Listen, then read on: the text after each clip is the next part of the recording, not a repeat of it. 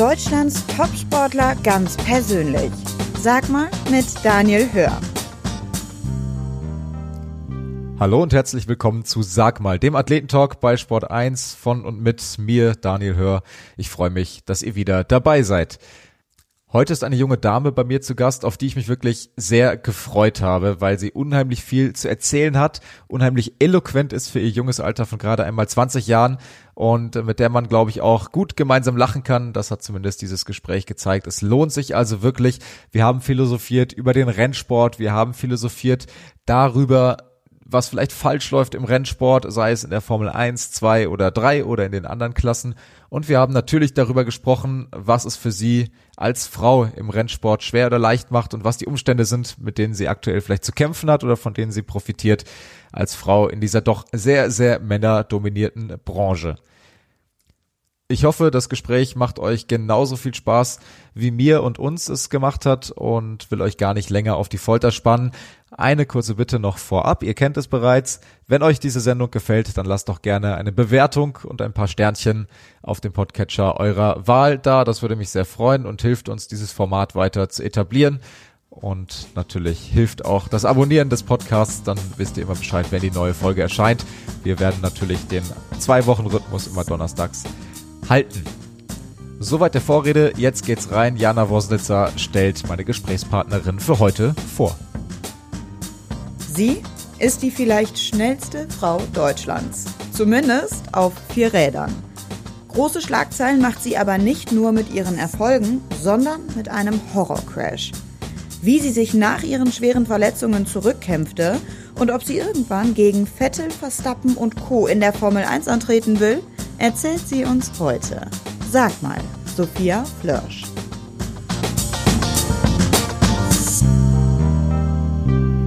Hallo Sophia.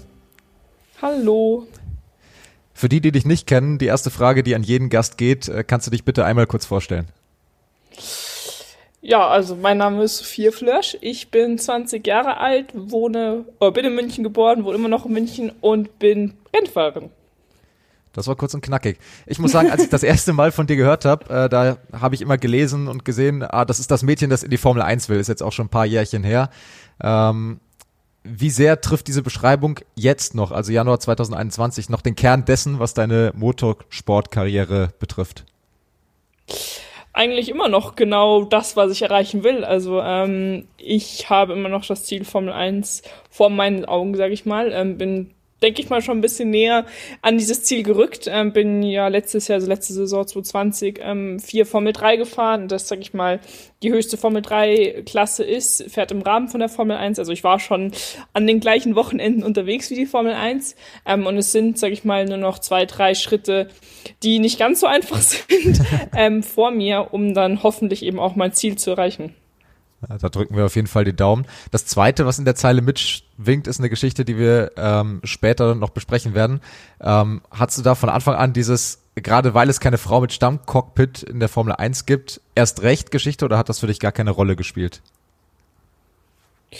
Nee, es hat eigentlich gar nicht, also noch nie, sage ich mal, so eine Rolle für mich gespielt. Spielt es auch jetzt nicht. Also ich meine, ich bin eine Frau, ich bin stolz, eine Frau ähm, aber ich, ich, ich mache den Sport, weil ich ihn geil finde. Und ähm, es ist halt, sag ich mal, so mit der einzige Sport, wo du als Frau gegen Männer kämpfen kannst oder, oder ähm, den Sport betreiben kannst oder Männer gegen Frauen, wie man es nimmt, ähm, wo es, sag ich mal, nicht aufs Geschlecht drauf ankommt, ähm, sondern wirklich nur aufs, aufs reine Talent. Und genau deswegen finde ich den Sport eigentlich geil, weil ich mich halt gegen Männer behaupten kann und ähm, keine Nachteile habe dahingehend körperlich. Ja. Das stimmt, das macht den Motorsport ja auch interessant und äh, man muss ja auch sagen, dass du das bisher recht erfolgreich machst. Ähm, um unsere Zuhörer mal ein bisschen abzuholen, äh, einmal von hinten aufgeräumt, du hast angefangen im Kart, was ja, sag ich mal, der, der Start für jede Motorsportkarriere eigentlich ist. Dann geht's weiter in der Formel 4, in die Formel 3 in verschiedenen Varianten, wie du ja schon angedeutet hast, aktuell in der 4 Formel 3 der höchsten. Dann äh, ging es äh, so langsam dann auch mit Langstrecken und Endurance-Rennen los, ähm, da auch, wo auch 2021 ein Fokus drauf liegt. Habe ich da noch was vergessen oder ist das so grob gesagt das, äh, was du bisher gemacht hast? Ja, grob gesagt, ähm, auf den Sport bezogen ist es das, was ich gemacht habe. Also ich meine, ich habe mit vier mit dem Kartsport angefangen. Das ist ja, sage ich mal, so die, die Grundschule des Motorsports. Ähm, habe das dann auch neun Jahre lang betrieben, ähm, bin bis ich 13 war Kart gefahren auf nationaler Ebene, auch auf internationaler Ebene. Ähm, war dort auch sehr viel in Italien unterwegs, wo halt, sage ich mal, auch Weltmeisterschaften und Europameisterschaften stattfinden.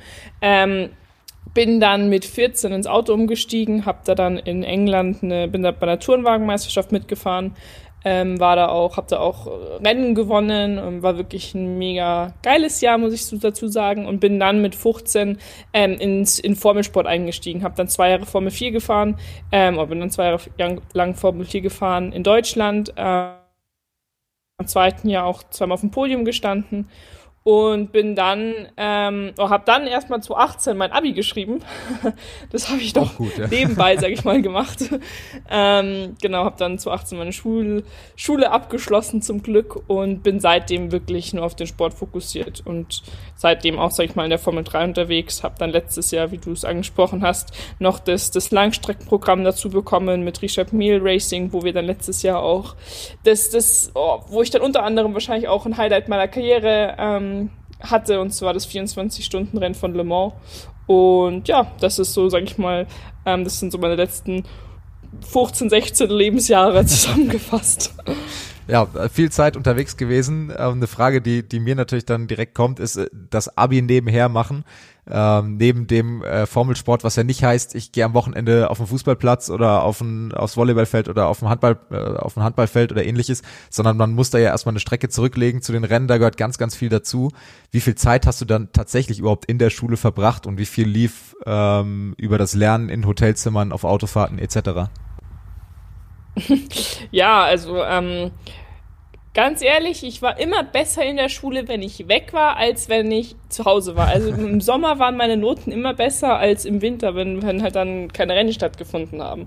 Weil ich halt, sag ich mal, mit vier mit dem Sport angefangen habe, aber auch mit fünf eingeschult wurde und, sag ich mal, es gar nicht mal anders gewohnt war, ähm, nur Schule zu machen, sondern ich hatte immer irgendwo diese Doppelbelastung, die für mich gar keine so wirkliche Belastung war. Also klar, vor allem im Kartsport, wenn du halt an, zu Kartrennen musst du mittwochs schon an der Strecke sein. Bedeutet, du hast Dienstag Anreisetag und wenn du halt dann im Ausland bist, kommst du wahrscheinlich auch immer erst montags wieder zurück. Also hab dann echt eigentlich teilweise Wochen gehabt, wo ich nur einen Schultag hatte und den Rest ähm, weg war. Und du musst dir halt, sag ich mal, eine gewisse Disziplin anlernen.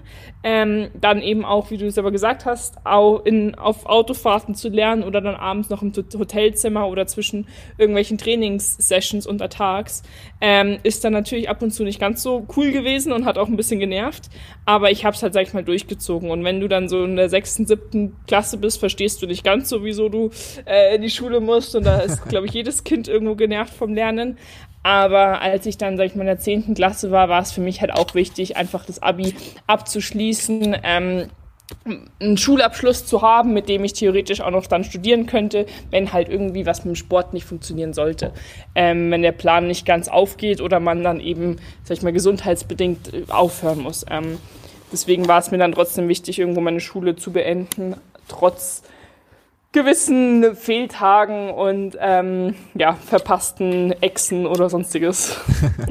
ja, das, das glaube ich dir gerne. Ich kenne das ja auch aus eigener Erfahrung, dass äh, es eine Phase gibt, du hast es gesagt, so siebte, achte Klasse, da versteht man nicht unbedingt und will auch nicht unbedingt ähm, in die Schule gehen. Gab es dann auch Neid irgendwie von Freunden, Klassenkameraden, Klassenkameradinnen, ähm, dass du vielleicht mehr Fehltage haben durftest, in Anführungsstrichen, und mehr unterwegs warst und weniger dann in der Schule präsent warst? Neid würde ich das jetzt nicht nennen. Also ich glaube, ähm, viele fanden das halt, sag ich mal, dahingehend, glaube ich, cool, wenn ich halt dann, wie gesagt, manche Echsen oder so äh, verpasst habe. Ähm, auf der anderen Seite haben sie halt trotzdem auch mitbekommen, dass es einen gewissen Stress mit sich bringt und ich halt, wenn ich dann in der Schule war, auch öfter dann eben ausgefragt wurde und Lehrer halt einfach von mir auch mündliche Noten machen mussten, weil ich halt sehr wenig in der Schule war. Also es war dann schon so, dass wenn ich dann mal da war, ich ausgefragt wurde oder halt öfter öfter drangenommen wurde, wie auch immer, weil halt die Lehrer natürlich von mir genauso Noten machen mussten wie von allen anderen Schülern auch. Von daher, ich glaube, das hatte seine Vor- und Nachteile, ähm, weg zu sein. Ähm, es war halt einfach für mich dahingehend stressiger. Ich meine, es gibt Fächer, wo du, sag ich mal, nicht, wo die Sachen nicht aufeinander aufbauen. Ähm, aber wenn du halt dann Chemie, Physik oder eben auch Mathe mehrere Stunden verpasst und du es vielleicht nicht so gern hast, das ein oder andere Fach und es dir selber anlernen musst, ist es ab und zu dann nicht ganz so leicht. Ähm, von daher, ob das dann wirklich Neid war von anderen, von, von Mitschülern, weiß ich nicht. Ähm, sie haben es auf jeden Fall dann immer wieder gespürt. Sehr schön. Ich kann dir aus eigener Erfahrung sagen, auch wenn, wenn ich sehr wenig Fehltage hatte mit Mathe und Chemie, das hat trotzdem nie so ganz funktioniert mit dem Verstehen. Also da ist, da ist Anwesenheit wahrscheinlich auch äh, manchmal je nach Talent nicht der größte Faktor. Ähm, kommen wir zurück zum Motorsport. Wir haben ja gerade eben schon mal die verschiedenen Serien und die verschiedenen Formen auch äh, durchgenommen, kurz. Also Formelsport, Tourenwagen saßt du ja drin, dann jetzt die WEC mit den Le Mans Prototypen. Ähm, was hat dir denn am meisten Spaß gemacht bislang? Uff, das ist eine super schwere Frage. Ähm, auch wenn ich mal gefragt werde, ob Formel 3 oder LMP2 geiler ist, das kann man nicht wirklich sagen. Also ganz ehrlich, jedes Jahr und jede Saison hat so die eigenen Highlights und genauso die Autos. Also ich meine, damals die, die Tourenwagenmeisterschaft war einfach geil, weil es halt das erste Auto war, die erste Rennserie, die ich in einem Auto bestritten habe nach dem Kartsport. Von daher, das war ein Jahr, das ich nie vergessen werde. Es hat mega Spaß gemacht. Ähm, Formel ist halt ist eine eigene Liga. Umso höher du kommst, umso mehr Aerodynamik haben die Autos, umso schneller werden die Autos. Ähm, wir haben DRS, was, was super geil ist, was du aber richtig einzu, äh, zu benutzen wissen musst. Ähm, dann hast du ein LMP2, welcher auf die Rundenzeit im Rennen gesehen genauso schnell ist wie, wie ein Formel 2 auf Renndistanz gesehen. Ähm, bedeutet, das Auto ist, hat eine mega hohe Aerodynamik, du kannst super spät bremsen. Wir haben trotzdem ähm, 600 PS, ähm, da, da, da hast du schon was unterm Popo. Ähm, von daher, die Rennen sind halt auch komplett unterschiedlich. Im Formel hast du ein Rennen, oder im Formel 3 fahren wir Rennen von 40 Minuten. Im, im, im Langstreckenprogramm sind wir halt dann und bei 6 bis 8 Stunden Rennen oder eben dann auch das 24 Stunden Rennen, wo, wo du halt dann eineinhalb Stunden bis zweieinhalb Stunden im Auto sitzt. Bedeutet, du hast komplett andere Sachen, auf die du dich konzentrieren musst. Ähm, aber alles ist irgendwo schön und, und geil an sich. Man kann die nicht wirklich vergleichen, wenn ich ehrlich bin stelle ich mir auch schwer vor. Ich habe in Vorbereitung auf das Gespräch jetzt die letzten Tage natürlich äh, deinen Instagram-Feed ein bisschen intensiver verfolgt und da hast mhm. du ähm, von einer Woche ungefähr, glaube ich, ein Q&A gemacht und da wurdest ja. du eben auch die Frage, äh, wurde dir die Frage gestellt, was findest du geiler, jetzt äh, Formel 3 oder die äh, LMP2? Und da hast du, glaube ich, geantwortet, wenn ich das nicht ganz falsch in Erinnerung habe, dass LMP2 dir zumindest in dem Jahr mehr Spaß gemacht hat. Ähm, warum? Ja, ja, also auf letztes Jahr gesehen war LMP2 ein bisschen lustiger. Also ich meine, ähm, beide Programme letztes Jahr, die ich hatte mit, mit dem Langstreckenprogramm und Formel 3 war, waren mega schön, aber Formel 3 ist dahingehend sehr schwer. Du brauchst einfach ein gutes Team, du brauchst ein sehr gutes Auto, in dem du sitzt. Wir sind 30 Autos in der Formel 3 und das Qualifying ist alles. Also wenn du jetzt, sag ich mal, ähm, die perfekte Runde nicht zusammenbekommst, dann können drei Zehntel halt 20 Startplätze ausmachen. Und das ist extrem nervig, weil im Rennen nicht so viel passiert. Wir können alle Auto fahren, wir wissen, wie man zu verteidigen hat. Und wenn wir alle in einem DRS-Zug sind, dann ist es super schwer, am Vordermann vorbeizukommen. Von daher ähm, war letztes Jahr, sage ich mal, nicht ganz so schön für mich, weil ich einfach nicht die Erfolge einfangen konnte oder die Rennen zeigen konnte, die ich gern hätte zeigen wollen und auch können, wenn alles gepasst hätte. Ähm, und im LMP2 hast du halt einfach, wie ich gesagt hatte, ganz andere Sachen, auf die dich zu konzentrieren hast. Da ist halt das, das, das Qualifying eigentlich fast überhaupt nicht wichtig, sondern es kommt sehr viel mehr auf Strategie drauf an im Rennen, auf, auf Konstanz, auf Überholen der, der GT-Autos, der LMP3s.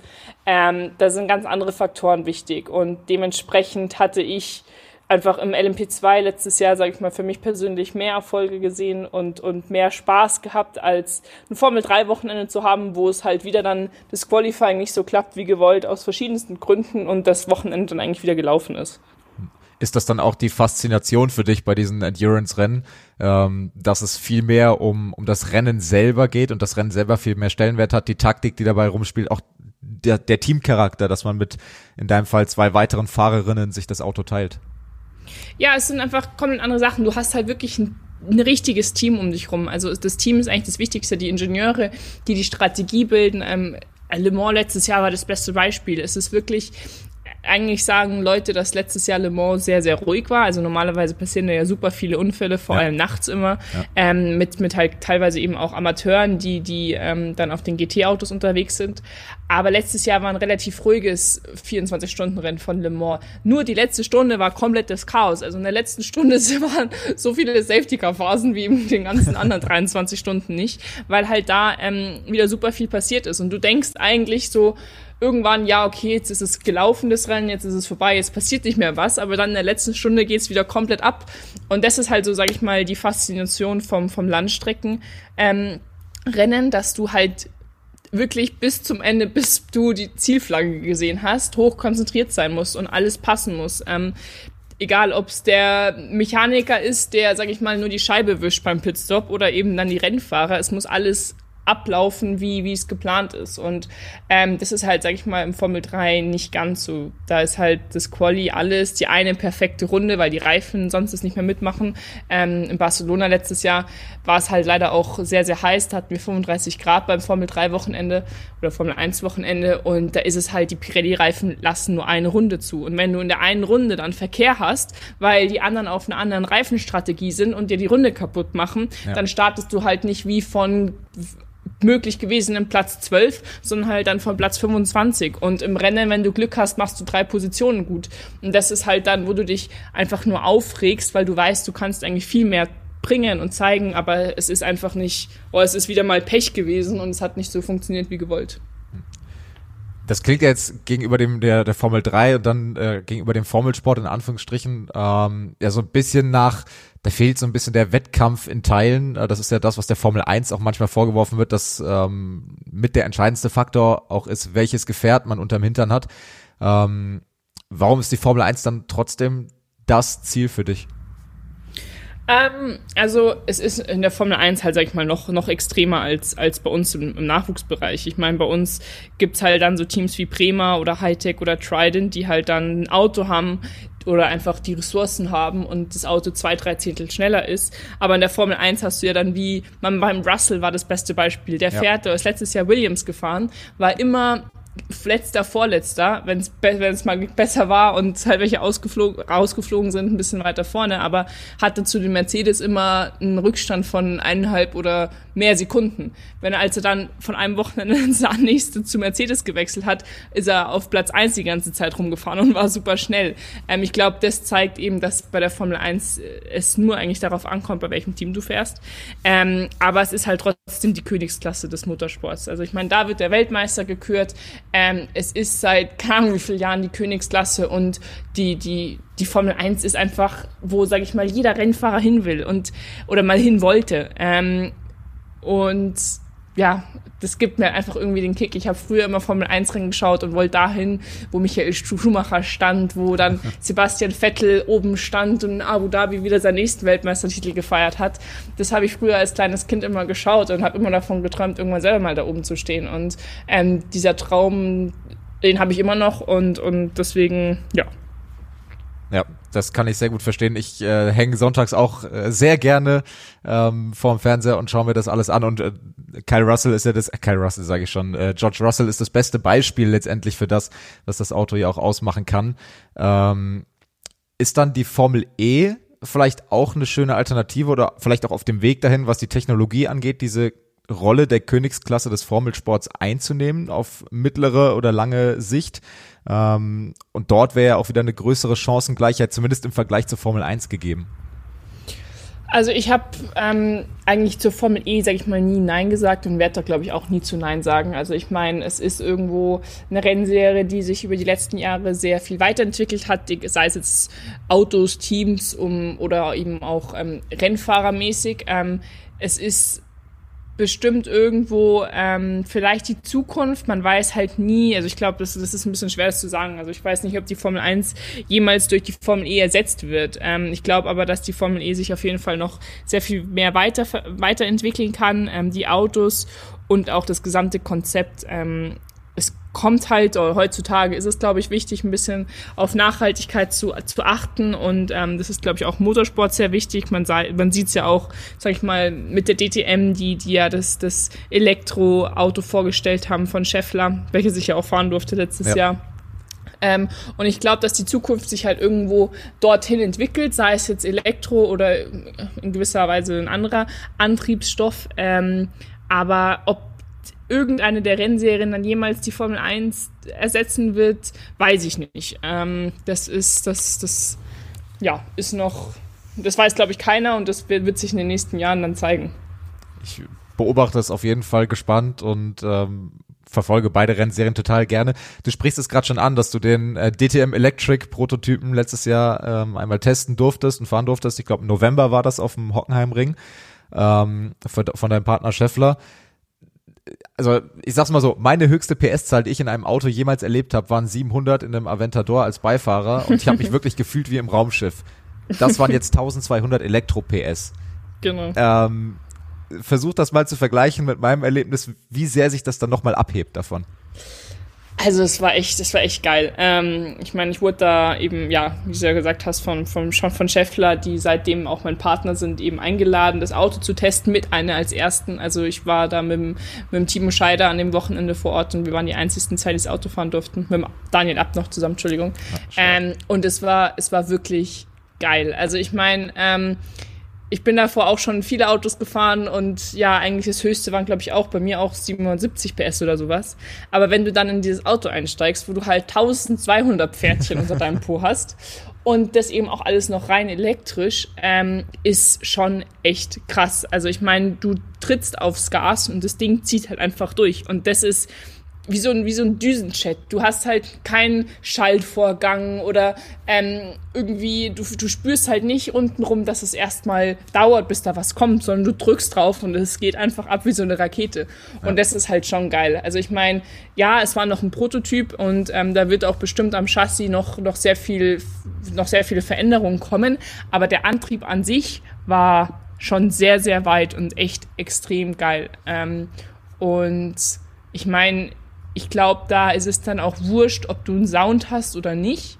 Wenn du 1200 PS hinter dir sitzen hast, dann ist es einfach nur mega.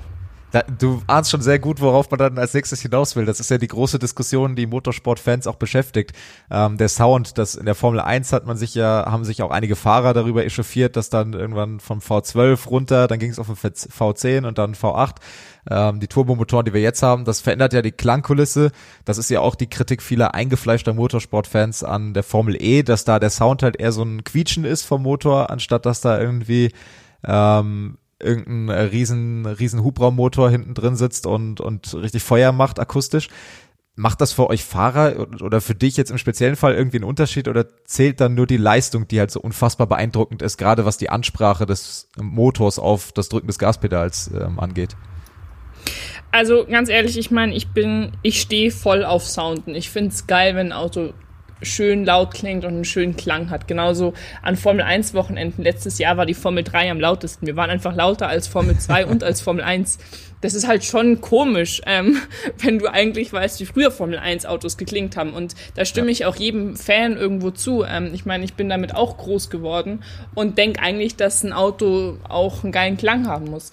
Aber ähm, ich glaube, es ist noch wichtiger, dass die Rennen geil sind und, und dass, dass, dass Fans irgendwo das Racing spüren und, und du wieder ja, Zweikämpfe siehst und der Motorsport wirklich wieder Motorsport wird, so wie er mal war. Und ich glaube, da kommt es dann nicht drauf an, ob da ein Sound vorhanden ist oder nicht.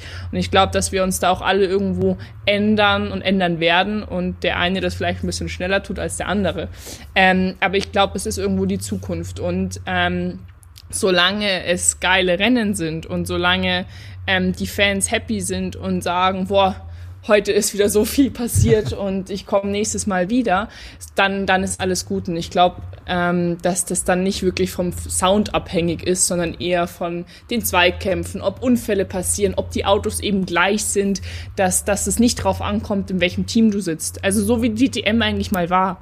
Ähm, und so wie hoffentlich auch die Formel 1 irgendwann mal wieder sein wird, dass es nicht eine Hersteller- und Geldschlacht ist, sondern wirklich auf das Talent drauf ankommt des Fahrers und dementsprechend die Autos auch relativ gleich sind. Also so ein bisschen back to the roots letztendlich. Ja, ja. Und ich glaube, da ist der Sound dann eher Nebensache. ist es trotzdem dann mal ganz geil, wenn man sich dann so in der Boxengasse oder so aufhält an so einem äh, Formel 1 Wochenende, wo man dann im Rahmenprogramm mitfährt, wenn man denkt, puh, wir waren jetzt die lautesten, jetzt zeigt mal, was ihr drauf habt, oder ist das dann eher so im Spaß mal gesagt? Nee, das ist eher im Spaß gesagt. Also ich meine, es ist geil, dass wir die lautesten sind, aber ich meine, wenn du dann im Auto sitzt, bekommst du es sowieso nicht mit. Ähm, das ja. ist ja dann eher, sag ich mal, für Fans gedacht, aber ja, das, das ist dann eher, das, mir ist es nur damals aufgefallen am Red Bull Ring, wo wir das erste Rennwochenende hatten und ich dann am Zaun stand und die Formel 1 Autos, ähm, denen halt zugeschaut habe beim freien Training und ich mir so dachte, ist jetzt das Auto ausgegangen, weil halt, wenn die eben lupfen, wenn die halt eben lupfen und der Turbo, dann hörst du halt wirklich gar nichts. Das ist wie wenn so eine, ja, wie wenn ein E-Auto eigentlich vorbeifährt. ähm, und da war ich dann echt überrascht. So, so habe ich das auch noch nie gehört, aber das ist auf jeden Fall spannend. ähm, du bist jetzt aktuell in der FIA Formel 3 und wirst auch nächste Saison, ähm, beziehungsweise dieses Jahr in der FIA Formel 3 antreten. Äh, es ist ja im Motorsport so, dass es nicht unbedingt der Fall ist, dass man, dass man äh, im ersten Schritt Geld damit verdient, sondern erstmal sehr viel Invest hat sozusagen, um, um die Serien fahren zu können und fahren zu dürfen. Ähm, ohne jetzt irgendwie, dass du, dass ich dich konkret irgendwie zahlenmäßig ausziehen möchte, aber kannst du so ein bisschen zumindest grob die Finanzstruktur erklären, welche welche Kosten und welche Posten es gibt, dass du überhaupt eine Motorsportsaison in der jetzt vier Formel 3 absolvieren kannst? Klar, also ähm, kurz vorab, ich bin letztes Jahr vier Formel 3 gefahren. Für dieses Jahr haben wir noch keinen Vertrag. Ah, ähm, okay. das, das, das stand auf dem Plan oder steht auf dem Plan, nochmal eine zweite Saison dort zu fahren. Aber wir sind gerade so ein bisschen in der, in der, in der, auf der Suche, was denn die richtige Option wäre für dieses Jahr. Da gibt's mehrere Optionen und ich denke mal, dass wir dann in den nächsten zwei, drei Wochen dann auch einen finalen Vertrag unterschreiben. Sei es jetzt ob in der Formel 3 oder in einer anderen hoch angesehenen Renn Rennserie. Ja. Ähm, aber jetzt so auf die Zahlen zu kommen, ähm, es ist halt, wie du selber gesagt hast, ein Sport, der sehr teuer ist und in bei dem du im Nachwuchsbereich sehr viel Geld investieren musst. Also es ist nicht so, dass ich da irgendwo Geld verdiene, beziehungsweise mit einem Plus rausgehe und sage, ja, das ist mein Job und ich kann mit dem, kann mit dem Geld, das ich dort verdiene, dann irgendwie, keine Ahnung, was machen, ja. ähm, sondern du, du investierst, bis du eigentlich dann in die Formel 1 kommst oder DTM oder Formel E, ähm, wobei selbst in der Formel 1 es ja Fahrer gibt, die Geld zahlen. Ähm, das, ja, das, muss man komm, auch kommen wir gleich wieder, noch drauf. genau, da muss, das muss man ja auch immer wieder unterscheiden. Aber wenn ich jetzt, sage ich mal, ähm, eine Formel 3-Saison fahren will, eine 4 Formel 3, ähm, die im Rahmen von der Formel 1 fährt und bei einem Team fahren will, das gewinnen kann, also bei einem der Top-Teams, dann zahlen dort Fahrer zwischen 1,2 und 1,6 Millionen. Ähm, natürlich, wenn du jetzt, sag ich mal, 2 Millionen zur Verfügung hast und dann nehmen die, die, Teams natürlich auch gerne den Fahrer mit zwei Millionen. Ja. Aber sage ich mal, die, die Schmerzgrenze bei den Top-Teams sind 1,2 Millionen.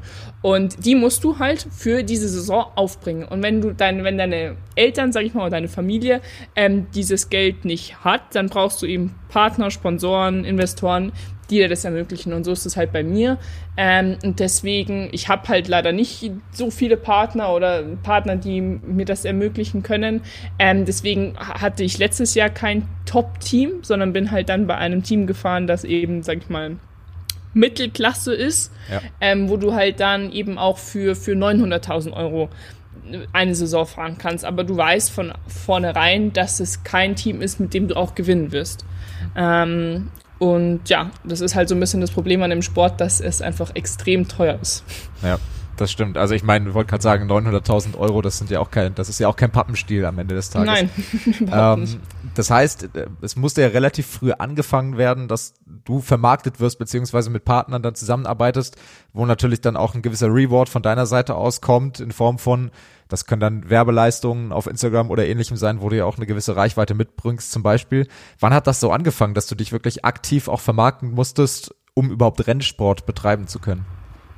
Das ging eigentlich echt schon früh los. Also ich meine, selbst der Kartsport ist extrem teuer. Also ich meine, da hast du dann teilweise auch ähm, Fahrer, die nur für ein Jahr Kart fahren, ähm, bis zu einer Million ausgeben. Also ich meine, wenn du, sag ich mal, weil wenn deine Eltern es auf dem Konto nicht merken, dann, ähm, dann gibt's da halt eben auch Fahrer, die dann so viel im Kindesalter, also wenn du dann elf, zwölf Jahre alt bist, schon ausgeben.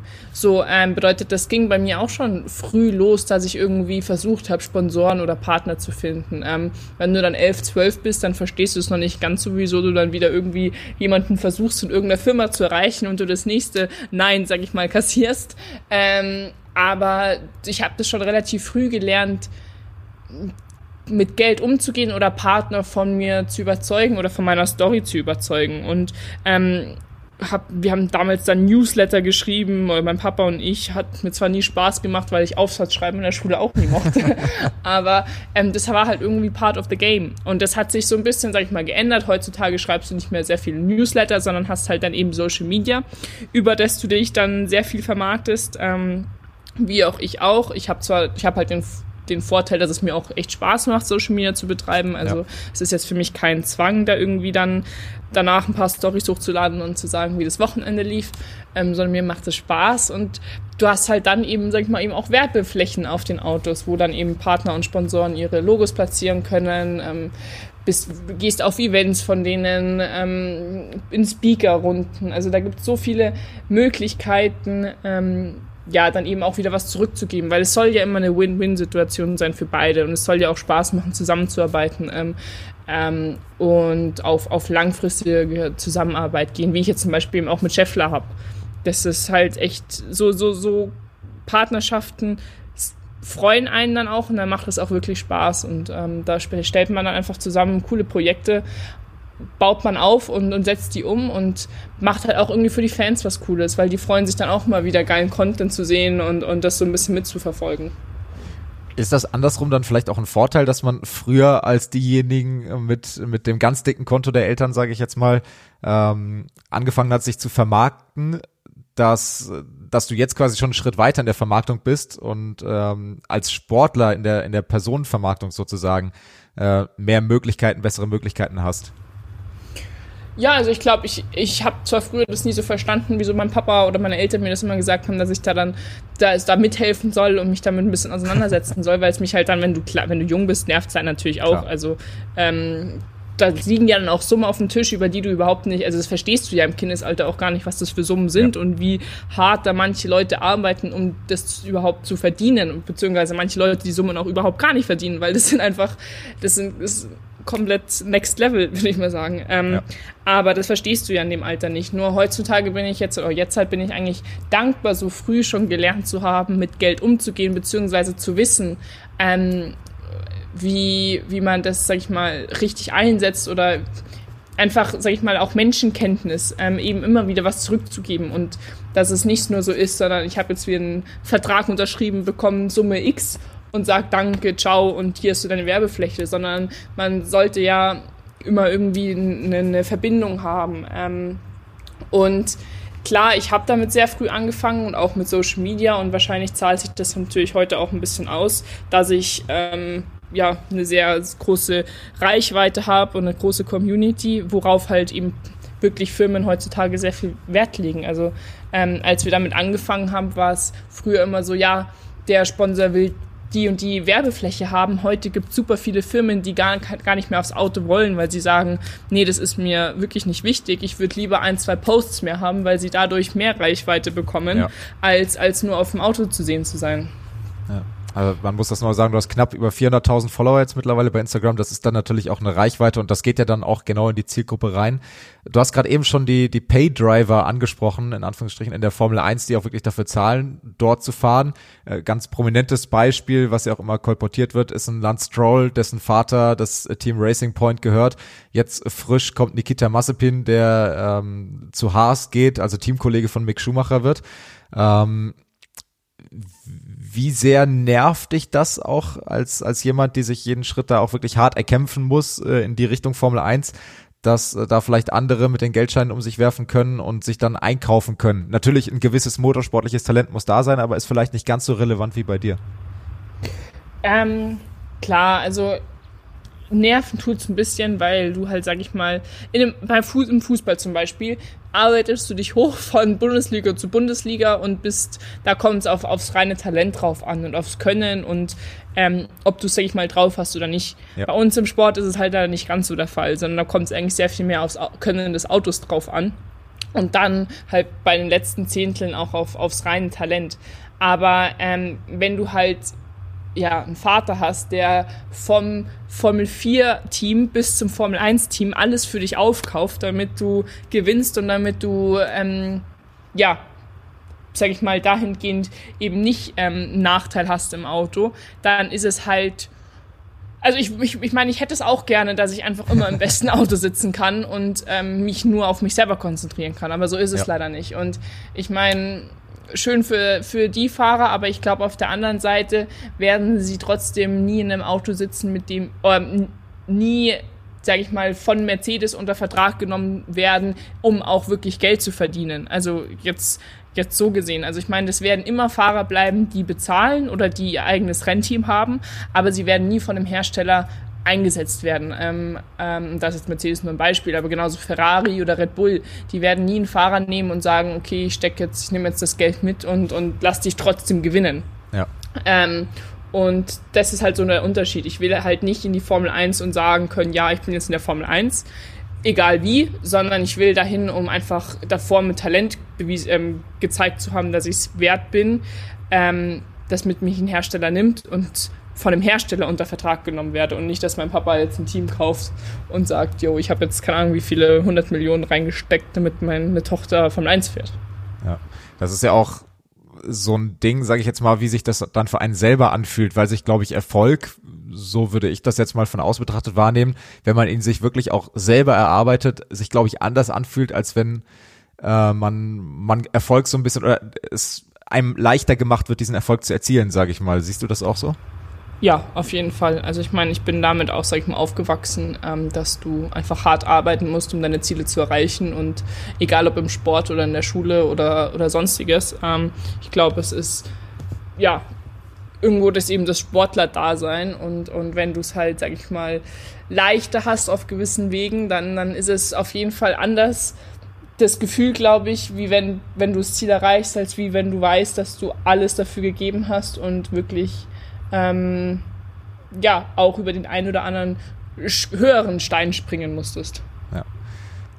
Du hast ja schon gesagt, dass du dich äh, mit der FIA Formel 3 letztes Jahr auch im Umfeld der Formel 1 bewegt hast. Wie eng ist der Kontakt dann auch zu den, ähm, in dem Fall ja Jungs aus der, aus der ersten Reihe sozusagen, aus der Königsklasse? Ähm, ja, also ich meine, nachdem, sag ich mal, Lando Norris oder Max oder auch Leclerc ähm, jetzt gar nicht mal mehr so viel älter sind als ich oder eben auch stimmt, Nikita, ja. Nikita oder Mick. Ähm, ich meine, mit Mick bin ich mehrere Jahre auch zusammen gefahren, wie auch noch in der Formel 4 und Formel 3. Ähm, ist nur, sag ich mal, zwei oder drei Jahre älter als ich. Von daher, wir kennen uns schon super lange, aber das sind halt alles Jungs oder Männer, wie man es nehmen will, die ich aus dem Kartsport noch kenne. Ähm, von daher kennt man sich, man hat auch heute noch Kontakt und man, man, man geht genauso miteinander um wie vor ein paar Jahren auch. Also ich glaube, da, das ist halt was anderes gewesen wie früher, wenn ich mit 11, 12 vor dem Fernseher saß und dann Vettel angeschaut habe, dann war das, war der ganz weit weg, weil, weil das war halt, ja. das waren dann die Formel 1-Fahrer, das war eine Liga für sich, da kannte ich keinen persönlich, sag ich mal.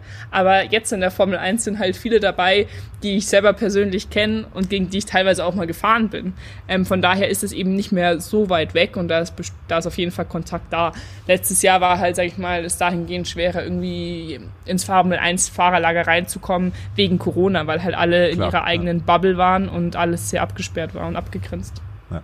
Du hast äh, mehrfach in Interviews schon gesagt, dass Sebastian Vettel einer war oder auch vielleicht noch ist, auf, zu dem du sehr hoch geschaut hast. Und natürlich der, der deutsche Weltmeister dann in der Zeit, ähm, wo du deine ersten Schritte auch im, im, im Motorsport gemacht hast oder dann wahrscheinlich schon die zweiten und dritten Schritte. Ähm, ist das immer noch so, dass er dein Vorbild ist oder hat sich das vielleicht auch gedreht? Hast du in der Zwischenzeit mal kennenlernen können? Wie ist so die, hat sich die Beziehung quasi entwickelt, in Anführungsstrichen, vom, vom großen Star, zu dem du aufgeschaut hast, bis zu dem, den du vielleicht jetzt schon mal getroffen hast und ein paar Talks gehabt hast?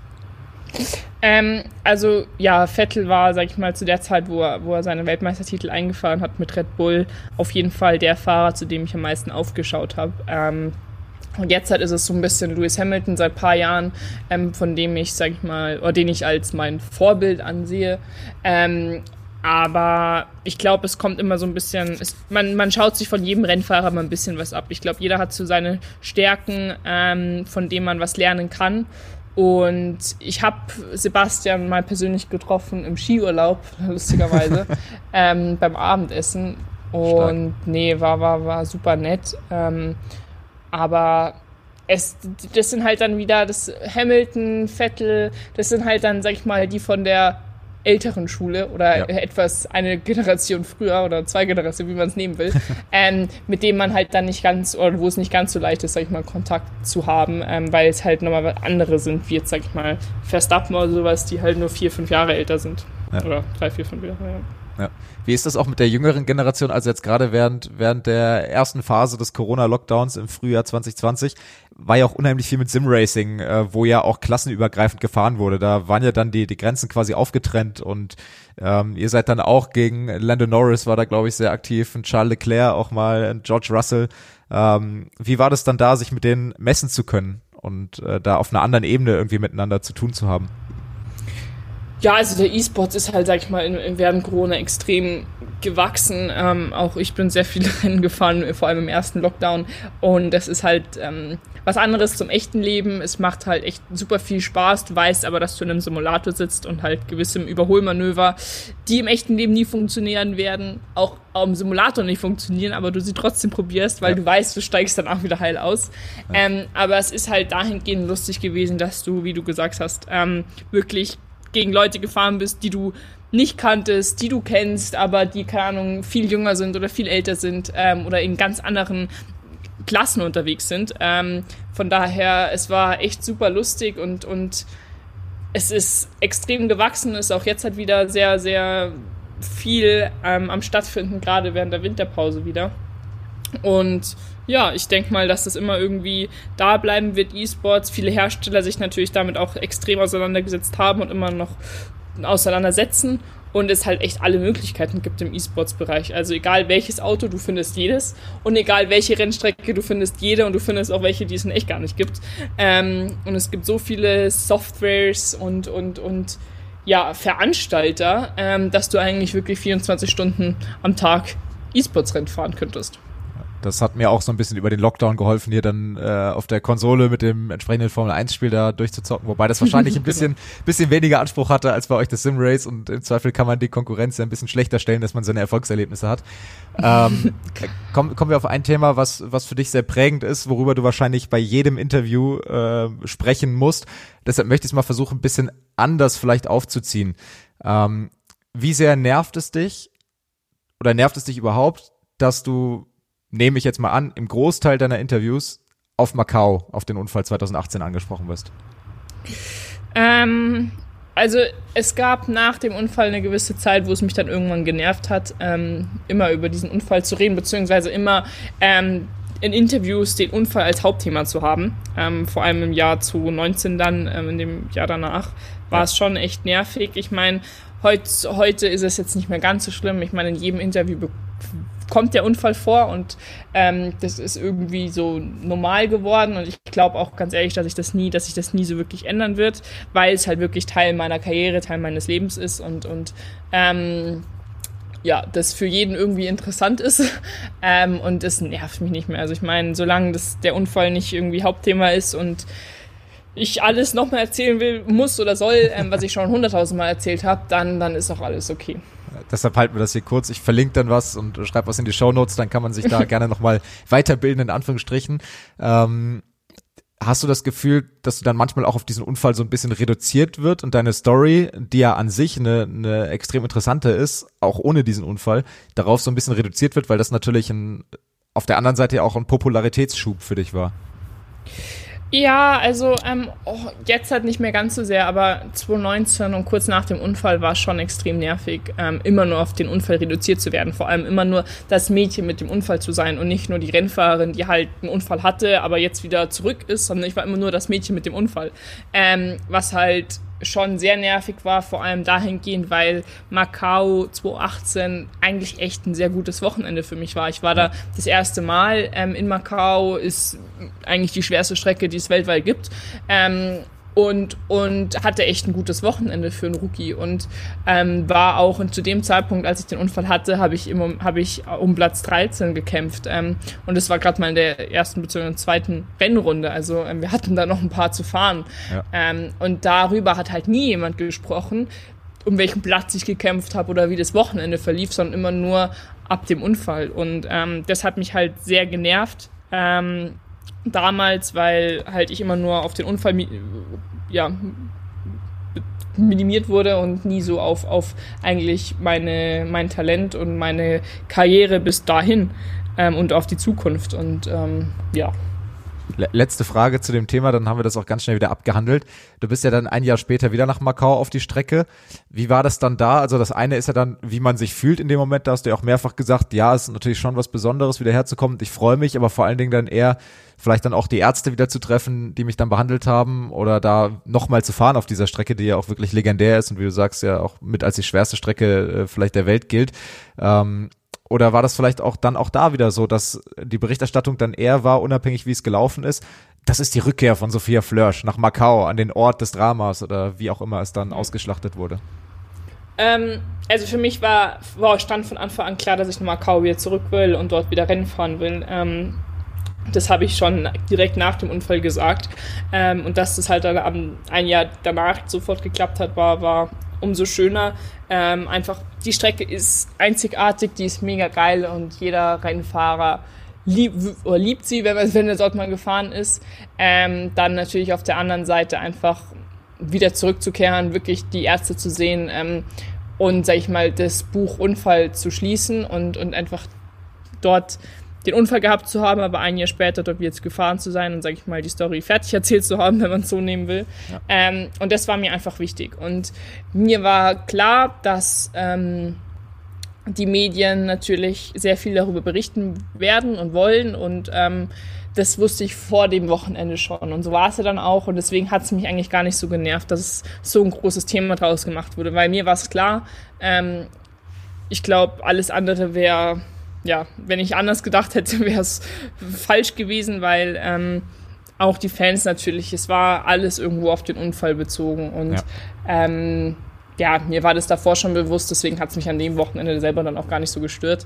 Ähm, es war natürlich für mich auch sportlich gesehen kein so schönes Wochenende oder nicht so gut verlaufen, weil einfach es für mich das erste Mal damals in dem 4 Formel 3 gewesen ist. Ich hatte davor keinen Testtag ähm, und dann sofort mit einem komplett neuen Auto auf so eine schwere Strecke zu kommen, die dann noch dazu ein Stadtkurs ist ähm, und anders ist als jede andere Rennstrecke, war nicht leicht ähm, und dementsprechend auch nicht so ein super Wochenende sportlich gesehen für mich. Aber Vorbereitung mental ist dann in dem Fall alles gewesen. Ähm, ja. Wir, wir gehen zu unserer Kategorie, die wir hier im Podcast immer haben, und dann wollen wir das Ganze mal so ein bisschen umdrehen und du darfst einen Themenkomplex quasi setzen, über den du gerne sprechen möchtest. Hier ist die Kategorie Mein Thema. Mein Thema. Ja, mein Thema ist Frauenmotorsport, ähm, weil ich glaube, es super wichtig ist, ähm, Leute, die auch vielleicht gar nichts mit Motorsport zu tun haben, ähm, denen zu zeigen oder zu erzählen, dass auch Frauen im Motorsport arbeiten können. Und ich will es gar nicht so auf, auf das Thema Rennfahrerinnen beziehen, sondern einfach generell. Ähm, ich finde es super traurig, wenn man heute ins Fahrerlager geht an einem Rennwochenende, egal welche Rennserie, egal welches Auto oder sonstiges, dass es eigentlich nur Männer zu sehen sind ähm, und fast keine Frauen. Und wenn es Frauen sind, dann sind es meistens irgendwie ähm, Leute, die oder Frauen, die, die in den Hospitalities arbeiten, aber keine Ingenieurin, keine Mechanikerinnen, ähm, oder sonst welche Teammitglieder, Manager, also auch Teammanagerinnen, ähm, siehst du fast nicht und Rennfahrerinnen sowieso. Und das finde ich halt irgendwie traurig, ähm, weil auch Frauen in dem Sport arbeiten können und vor allem sollen, ähm, sei es als Ingenieurin oder sonstiges. Und ich glaube, viele Mädels im jungen Alter gar nicht wissen, dass sie, dass Motorsport auch eine Branche ist, in die Frauen, in, der, in der Frauen überhaupt arbeiten dürfen. Ähm, und das finde ich halt irgendwo echt, echt schade. Und ich glaube, deswegen, deswegen ist es mir halt wichtig, immer wieder darüber zu reden, damit ähm, junge Mädels und Mädels auch vielleicht in meinem Alter, die irgendwie jetzt gerade vor der Entscheidung stehen, zu studieren oder eine Ausbildung zu machen, vielleicht sich auch darüber Gedanken machen, ob das vielleicht was wäre, was sie interessieren würde, weil es wirklich ein geiler Sport ist und wir die Männerwelt mal ein bisschen aufmischen müssen.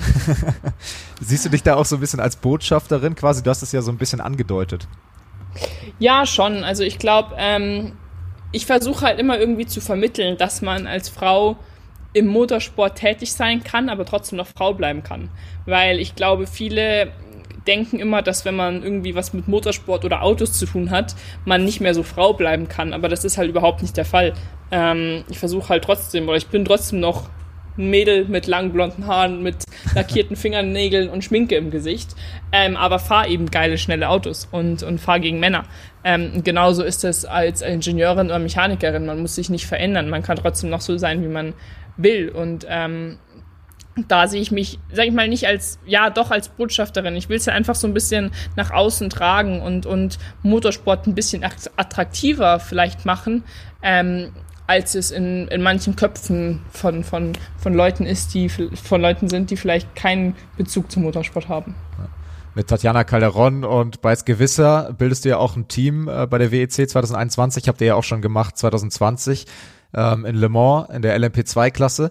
Habt ihr das bewusst gemacht, auch nochmal, um dieses, äh, um das nach außen zu tragen und ein Zeichen zu setzen, oder war das dann eher zufällig, dass ihr euch zusammengetan habt und dann wart ihr halt zufällig drei Frauen?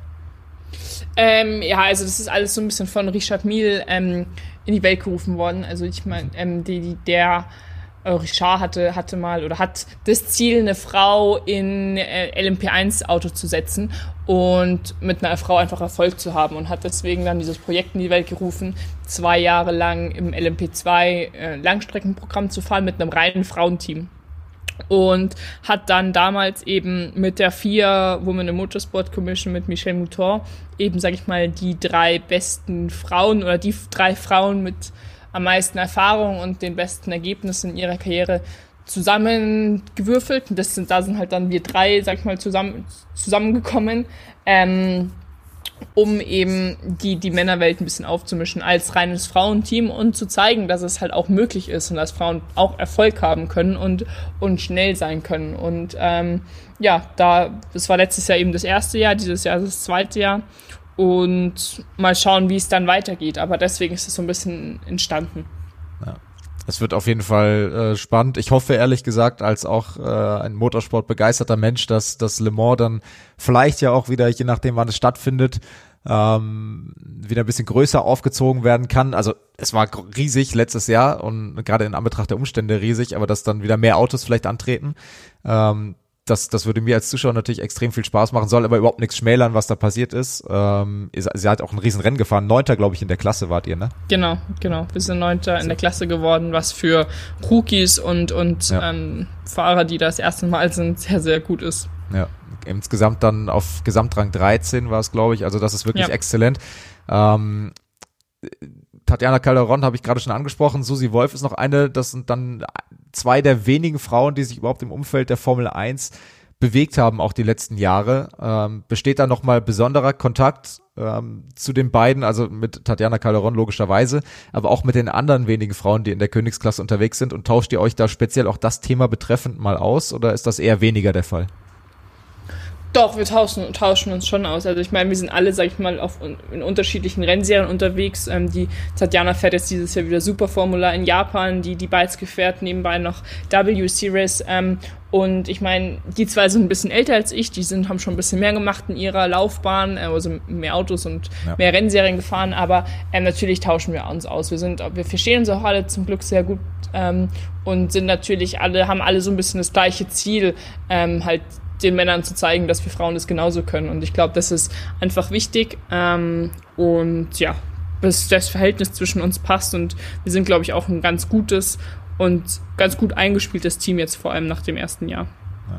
Bei YouTube, wenn man sich Interviews oder Videos generell von dir anschaut, ähm, in welcher Form auch immer, gibt's auch immer wieder diese, man kann jetzt sagen, okay, das ist YouTube, lass stecken, so, gibt's auch immer wieder diese chauvinistischen Kommentare. Ähm, wie oft begegnet dir das aber noch in der Realität? Also beschränkt sich das dann quasi aufs Internet oder wirst du auch an der Rennstrecke manchmal immer noch krumm angeguckt, so von wegen, ah, okay, jetzt da kommt eine Frau um die Ecke und denkt, sie kann mithalten, so in die Richtung? Ähm, ja, nee, das ist eigentlich nicht mehr so der Fall. Es war eher so der Fall, als ich jünger war. Ähm, heutzutage, oder jetzt, was heißt heutzutage? Heute bin ich halt, sag ich mal, schon so weit und auf so hohem Level, Niveau unterwegs, dass mich viele oder die meisten eigentlich kennen. Ähm, und da eigentlich auch kein, sag ich mal, kein, nicht, nicht Respekt da ist. Also ich meine, klar, der ein oder andere Rennfahrer, vor dem musste ich immer noch ein bisschen mehr beweisen oder, oder wie auch immer. Ja. Ähm, und vielleicht gegen den einen oder anderen bist du noch nicht gefahren, aber im Grunde kennt man sich und ähm, das, ist, das ist dann eher so im, im Kindesalter gewesen, wenn du halt immer wieder auf neue, neue Jungs, Männer triffst und dich immer erst wieder beweisen musst. Wir nähern uns der Stundenmarke hier so langsam, deshalb kommen wir so langsam auch zum Ende. Ich habe noch ein paar bunte Fragen äh, vorbereitet hinten raus. Ähm, wo ich, wo ich gerne so ein bisschen auch philosophieren würde, in Anführungsstrichen, im Zusammenhang mit dem Motorsport natürlich. Und da würde ich so in ein paar Kategorien deine Top 3 gerne abklopfen. Ähm, und würde anfangen gerne mit Rennstrecken. Deine Top 3 Rennstrecken, die du bisher gefahren bist. Top 3 Rennstrecken. Ähm, also Nummer 1 ist auf jeden Fall Macau. Mhm. Ähm, Nummer 2 ist Le Mans. Okay. Mega geile Rennstrecke. Und Nummer 3 ist Red Bull Ring. Weil es eigentlich so wirklich mit, so mit meine Lieblingsstrecke ist ich muss sagen, also wie gesagt, ich sitze nicht selber im Auto, leider Gottes. Ich habe auch Spaß an schnellen, schönen Autos, aber null Talent. Aber wenn ich, wenn ich digital irgendwie da unterwegs bin an der Konsole, finde ich Spielberg auch immer am geilsten. Ich kann gar nicht so genau sagen, warum das ist, aber vielleicht kannst du so ein bisschen den Reiz an Spielberg erklären.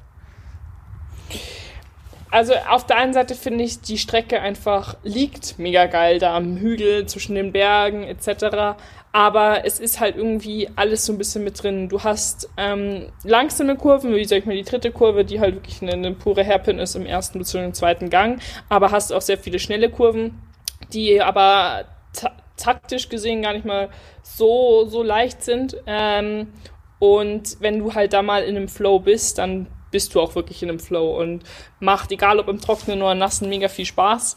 Ähm, es sind eigentlich immer coole Rennen zu sehen, ähm, weil du halt äh, vor allem in der Formel 3 und Formel 1 ähm, DRS-Zonen hast, um auch eben überholen zu können.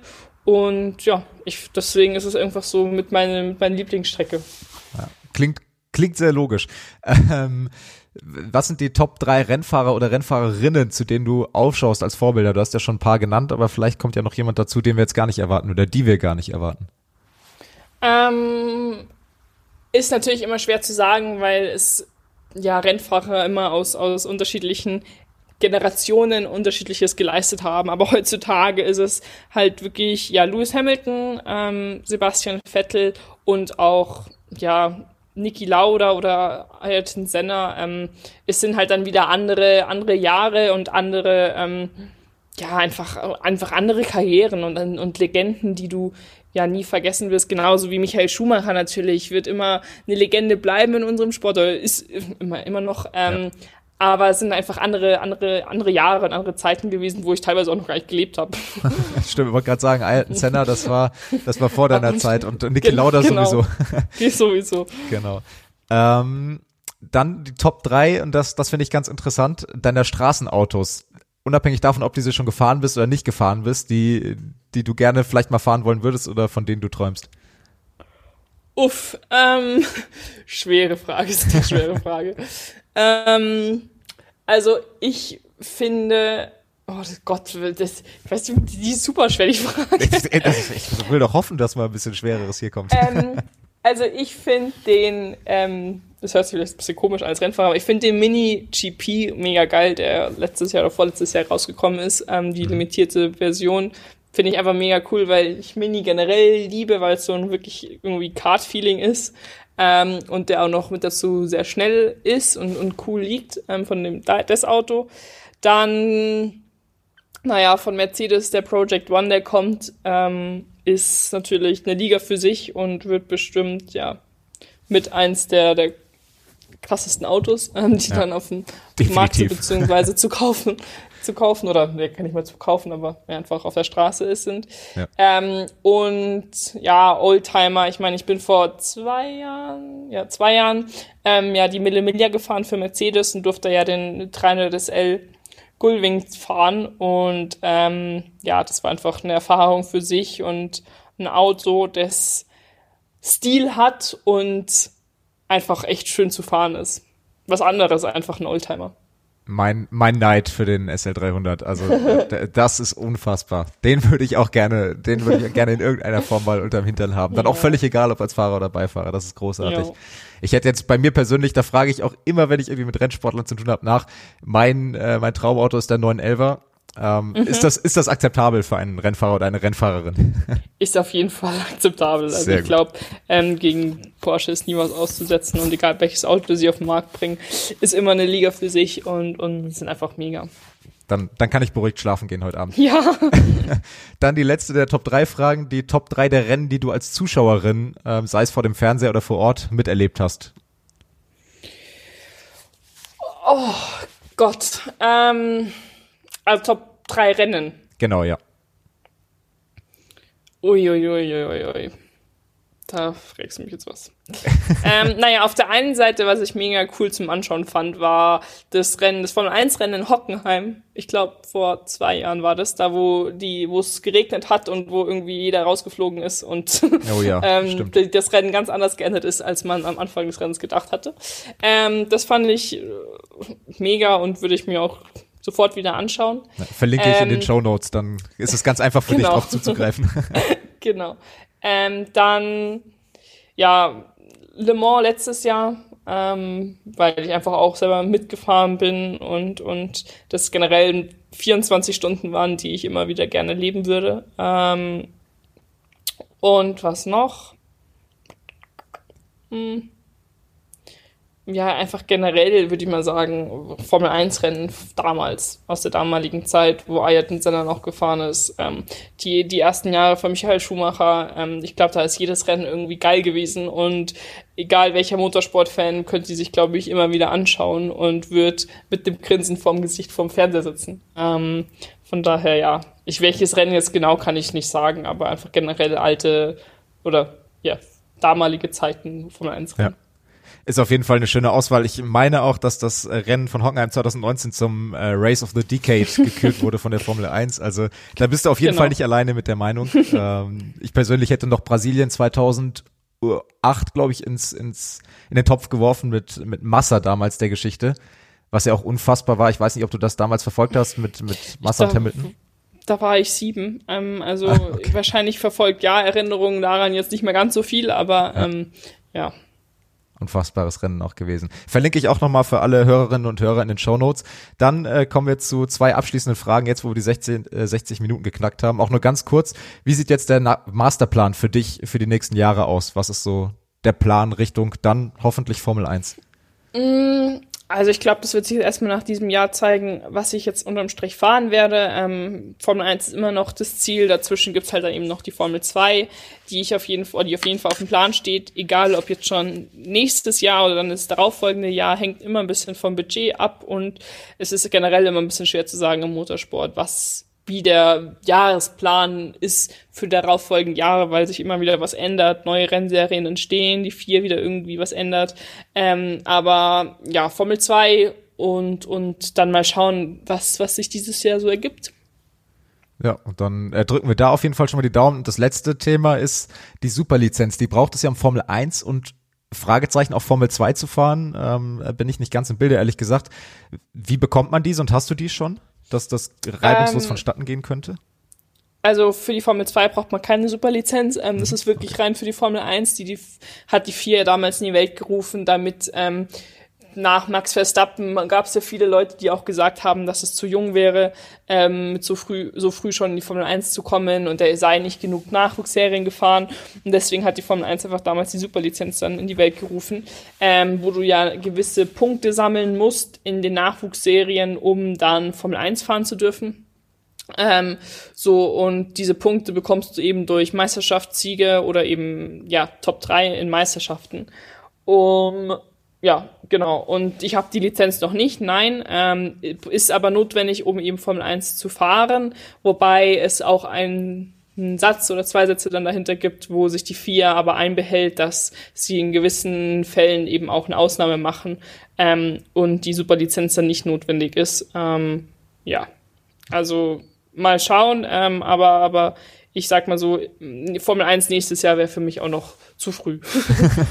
Der Sprung wäre ein bisschen groß wahrscheinlich. Ich drücke auf jeden Fall die Daumen. Das hat mir wirklich viel Spaß gemacht, die letzte Stunde. Ich hoffe, unseren Hörerinnen und Hörern und dir auch. Ähm, ich finde es immer interessanter, Einblicke zu erhalten. Ich wünsche viel Erfolg für die Saison und für die Vielen Saisons, Dank. die dann noch kommen und hoffentlich bis bald. Vielen lieben Dank. Das war also das Gespräch mit Sophia Flörsch. Mir hat es wirklich sehr viel Spaß gemacht. Ich hoffe euch da draußen auch. Wenn das so ist, dann auch hier nochmal die Bitte und der Aufruf.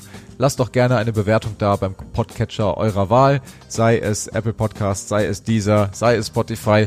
Das würde mich sehr, sehr freuen. Ansonsten tretet gerne auch mit mir in Kontakt, wenn ihr euch einen bestimmten Gesprächspartner oder eine Gesprächspartnerin wünscht. Via Instagram Daniel-Hör. Würde mich sehr freuen. Lieben Dank bis hierhin. Wir hören uns dann in zwei Wochen wieder. Bis dahin bleibt alle gesund. Nutzt die Zeit draußen im Schnee, wenn er vielleicht da ist. Oder ansonsten in der Sonne. Macht was draus. Bis in zwei Wochen. Tschüss.